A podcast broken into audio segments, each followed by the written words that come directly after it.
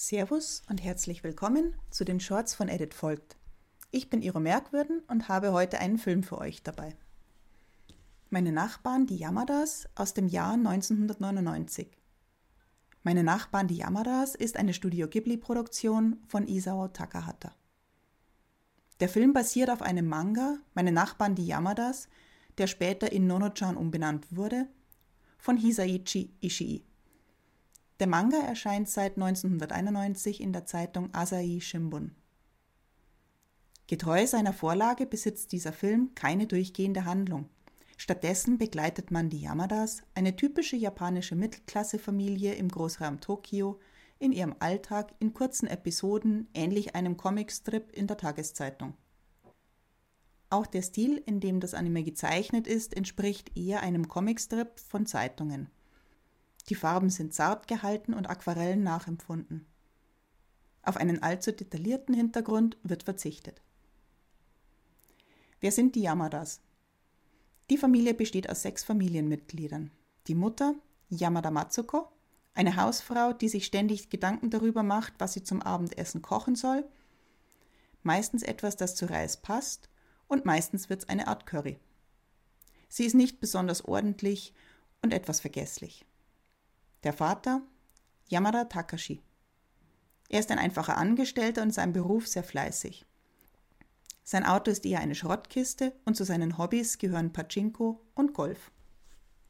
Die Großmutter Yamano Shige. Sie ist Matsukos Mutter und 70 Jahre alt.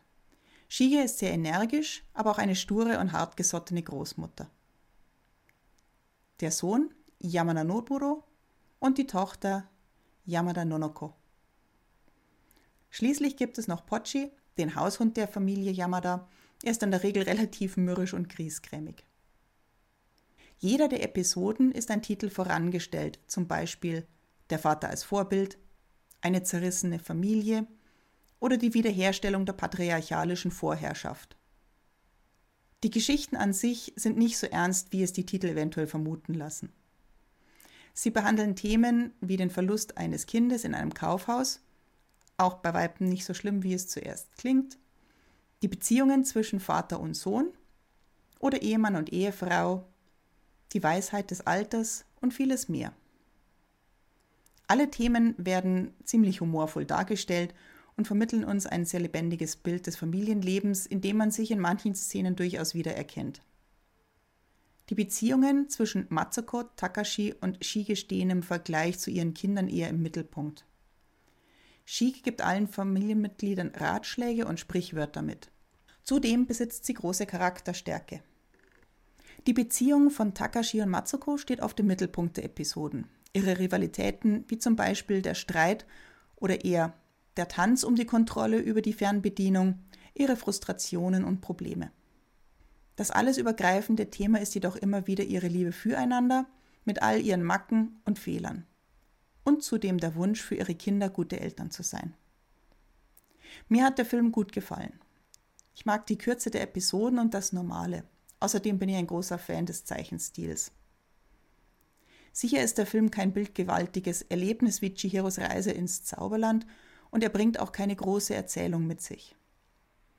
Für mich ist es ein Wohlfühlfilm, bei dem mir eher, das kommt mir aber sehr bekannt vor, eingefallen ist und ich oft schmunzeln musste oder sogar laut loslachen.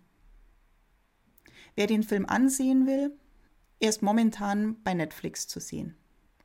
Damit verabschiede ich mich auch schon wieder. Servus, eure Iro Merkwürden.